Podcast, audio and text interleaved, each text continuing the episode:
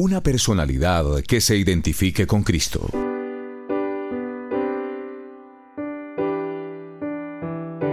¿Cómo influye la personalidad en la vida diaria? ¿Puede cambiar una persona? ¿Qué papel desarrolla la gracia?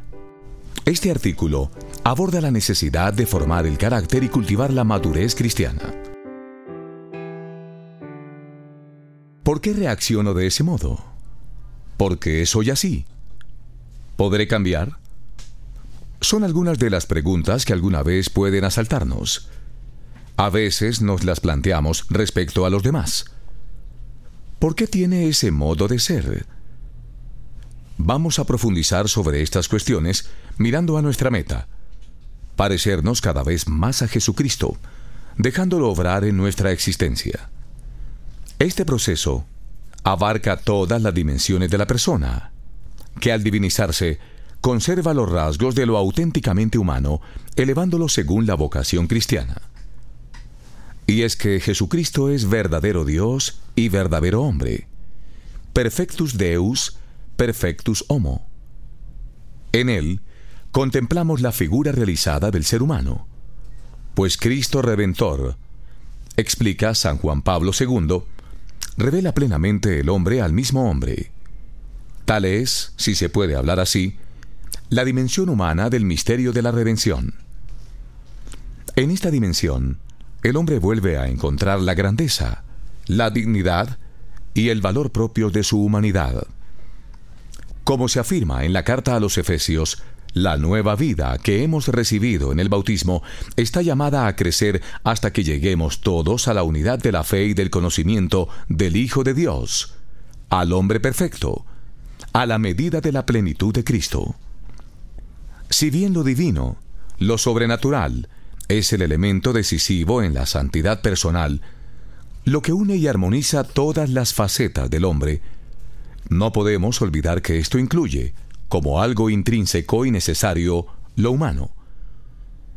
Si aceptamos nuestra responsabilidad de hijos suyos, predicó San José María, Dios nos quiere muy humanos. Que la cabeza toque el cielo, pero que las plantas pisen bien seguras en la tierra. El precio de vivir en cristiano no es dejar de ser hombres o abdicar del esfuerzo por adquirir esas virtudes que algunos tienen aún sin conocer a Cristo. El precio de cada cristiano es la sangre redentora de nuestro Señor que nos quiere, insisto, muy humanos y muy divinos, con el empeño diario de imitarle a Él que es perfectus Deus, perfectus homo. La tarea de formar el carácter. La acción de la gracia en las almas va de la mano con un crecimiento en la madurez humana en la perfección del carácter.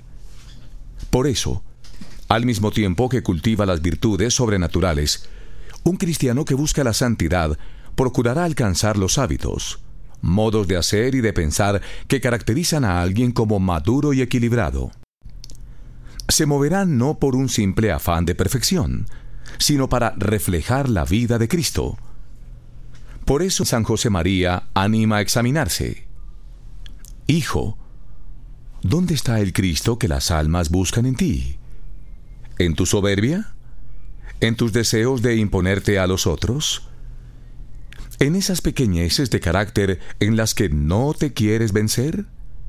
¿En esa tosudez? ¿Ahí está Cristo? No. La respuesta nos da una clave para emprender esta tarea. De acuerdo, Debes tener personalidad, pero la tuya ha de procurar identificarse con Cristo. En la propia personalidad influye tanto lo que se hereda y se manifiesta desde el nacimiento, que suele llamarse temperamento, como aquellos aspectos que se han adquirido por la educación, las decisiones personales, el trato con los demás y con Dios, y otros muchos factores que incluso pueden ser inconscientes. De este modo, existen distintos tipos de personalidades o caracteres, extrovertidos o tímidos, fogosos o reservados, despreocupados o aprensivos, etc., que se expresan en el modo de trabajar, de relacionarse con los demás, de considerar los acontecimientos diarios. Estos elementos influyen en la vida moral al facilitar el desarrollo de ciertas virtudes o, si falta el empeño por moldearlos, la aparición de defectos. Por ejemplo, una personalidad emprendedora puede ayudar a cultivar la laboriosidad con tal de que al mismo tiempo se viva una disciplina que evitará el defecto de la inconstancia y del activismo. Dios cuenta con nuestra personalidad para llevarnos por caminos de santidad. El modo de ser de cada uno es como una tierra fértil que se ha de cultivar. Basta quitar con paciencia y alegría las piedras y malas hierbas que impiden la acción de la gracia, y comenzará a dar fruto, una parte el ciento, otra el sesenta y otra el treinta. Cada quien puede hacer rendir los talentos que ha recibido de las manos de Dios si se deja transformar por la acción del Espíritu Santo, forjando una personalidad que refleje el rostro de Cristo, sin que esto quite para nada los propios acentos, pues variados son los santos del cielo, que cada uno tiene sus notas personales especialísimas, asegura el fundador del Opus Dei. Si bien hemos de robustecer y pulir la propia personalidad para que se ajuste a un estilo cristiano. No podemos pensar que el ideal sería convertirse en una especie de superhombre. En realidad, el modelo es siempre Jesucristo, que posee una naturaleza humana igual que la nuestra, pero perfecta en su normalidad y elevada por la gracia. Desde luego, Encontramos un ejemplo excelso también en la Santísima Virgen María. En ella se da la plenitud de lo humano y de la normalidad. La proverbial humildad y sencillez de María, quizás sus cualidades más valoradas en toda la tradición cristiana, junto a su cercanía, cariño y ternura por todos sus hijos, que son virtudes de una buena madre de familia, son la mejor confirmación de ese hecho. La perfección de una criatura, más que tú, solo Dios, tan plenamente humana, tan encantadoramente mujer, la señora por excelencia.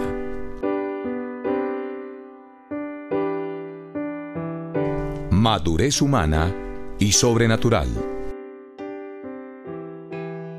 La palabra madurez significa primero estar en sazón, a punto, y por extensión hace referencia a la plenitud del ser implica también el cumplimiento de la propia tarea. Por eso, su mejor paradigma lo podemos encontrar en la vida del Señor. Contemplarla en los Evangelios y ver cómo Cristo trata a las personas. Su fortaleza ante el sufrimiento. La decisión con que acometió la misión recibida del Padre. Todo esto nos da el criterio de la madurez. Al mismo tiempo, nuestra fe incorpora todos los valores nobles que se encuentran en las distintas culturas, y por eso también es útil retomar, purificándolos, los criterios clásicos de madurez humana. Es algo que se ha hecho a lo largo de la historia de la espiritualidad cristiana, en mayor o menor medida, de forma más o menos explícita.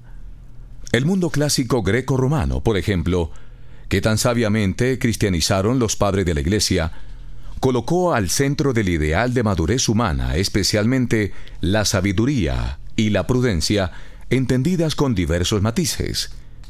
Los filósofos y teólogos cristianos de aquella época enriquecieron esta concepción, señalando la preeminencia de las virtudes teologales, de modo especial la caridad como vínculo de la perfección, en palabras de San Pablo, y que da forma a todas las virtudes. Actualmente, el estudio sobre la madurez humana se ha complementado con las distintas perspectivas que ofrecen las ciencias modernas.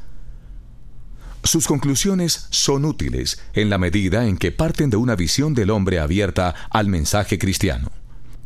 Así, algunos suelen distinguir tres campos fundamentales en la madurez intelectual, emotiva y social. Rasgos significativos de madurez intelectual pueden ser un adecuado concepto de sí mismo, cercanía entre lo que uno piensa que es y lo que realmente es, en la que influye decisivamente la sinceridad con uno mismo. Una filosofía correcta de la vida. Establecer personalmente metas y fines claros, pero con horizontes abiertos e ilimitados, en amplitud, profundidad e intensidad. Un conjunto armónico de valores, una clara certidumbre ético-moral, un sano realismo ante el mundo propio y ajeno, la capacidad de reflexión y análisis sereno de los problemas, la creatividad y la iniciativa, etc. Entre los rasgos de madurez emotiva, sin ninguna pretensión de exhaustividad, cabría señalar el saber reaccionar proporcionalmente ante los sucesos de la vida sin dejarse abatir por el fracaso ni perder el realismo en el éxito. La capacidad de control flexible y constructivo de sí mismo. El saber amar. Ser generosos y donarse a los demás. La seguridad y firmeza en las decisiones y compromisos. La serenidad y capacidad de superación ante los retos y las dificultades el optimismo, la alegría, la simpatía y el buen humor. Finalmente, como parte de la madurez social encontramos el afecto sincero por los demás, el respeto a sus derechos y el deseo de descubrir y aliviar sus necesidades, la comprensión de la diversidad de opiniones, valores o rasgos culturales sin prejuicios, la capacidad de crítica e independencia frente a la cultura dominante, el entorno y el ambiente, los grupos de presión o las modas, una naturalidad en el comportamiento que lleve a actuar sin convencionalismos, ser capaces de escuchar y comprender, la facilidad para colaborar con otros.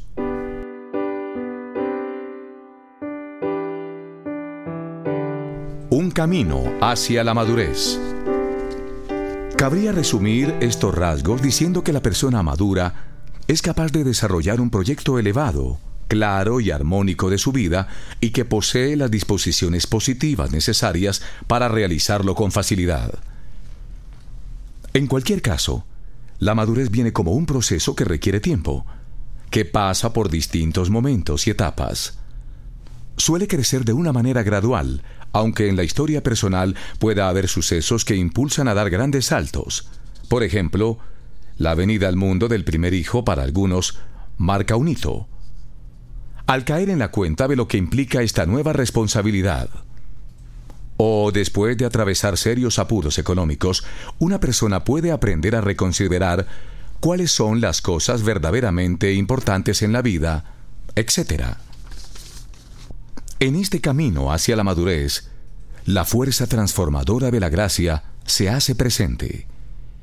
Basta una mirada de conjunto a las santas y santos más conocidos para detectar enseguida en ellos los ideales elevados, la certidumbre de sus convicciones, la humildad, que es el más adecuado concepto de sí mismo, su desbordante creatividad e iniciativa, su capacidad de entrega y amor hecha realidad, su contagioso optimismo, su apertura, su afán apostólico, eficaz y universal. Un ejemplo claro lo encontramos en la vida de San José María, que ya desde la juventud notaba que la gracia había obrado en él, consolidando una personalidad madura. Apreciaba en sí, en medio de las dificultades, una estabilidad de ánimo fuera de lo usual. Creo, escribió en sus apuntes íntimos, que el Señor ha puesto en mi alma otra característica, la paz. Tener la paz y dar la paz, según veo en personas que trato o dirijo. Se le podían aplicar con toda justicia aquellas palabras del Salmo. Super senes intellexi, quia mandata tua quesivi. Tengo más discernimiento que los ancianos, porque guardo tus mandatos. Lo que no quita que, no pocas veces, la madurez se adquiere con el tiempo, los fracasos y los éxitos que entran en el horizonte de la divina providencia.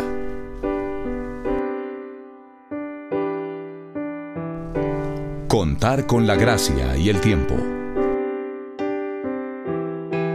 Aunque es posible señalar que en cierto momento una persona ha llegado a una etapa de madurez en su vida, La tarea de trabajar sobre el modo de ser de cada uno se proyecta a lo largo de todo nuestro andar terreno. El autoconocimiento y la aceptación del propio carácter darán paz para no desanimarse en este empeño. Esto no implica ceder al conformismo. Quiere decir, más bien, reconocer que el heroísmo de la santidad no exige poseer ya una personalidad perfecta, ni aspirar a un modo de ser idealizado y que la santidad requiere la lucha paciente de cada día, sabiendo reconocer los errores y pedir perdón. San José María recuerda que las verdaderas biografías de los héroes cristianos son como nuestras vidas. Luchaban y ganaban. Luchaban y perdían. Y entonces, contritos, volvían a la lucha.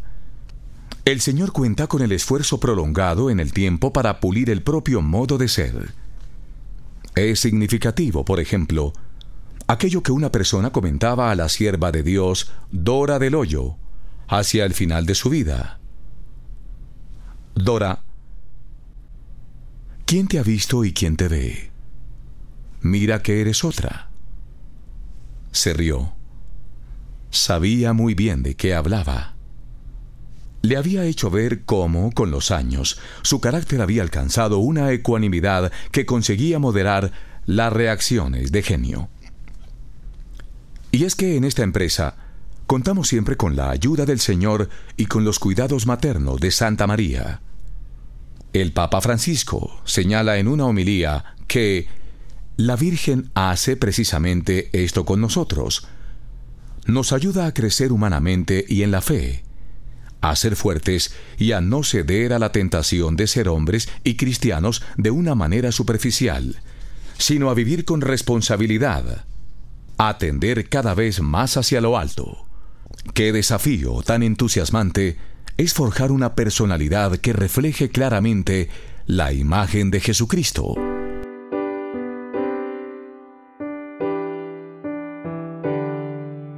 Texto de Javier C publicado originalmente en la página web del Opus Dei. Puede encontrar más audios a su disposición en www.opusdei.org.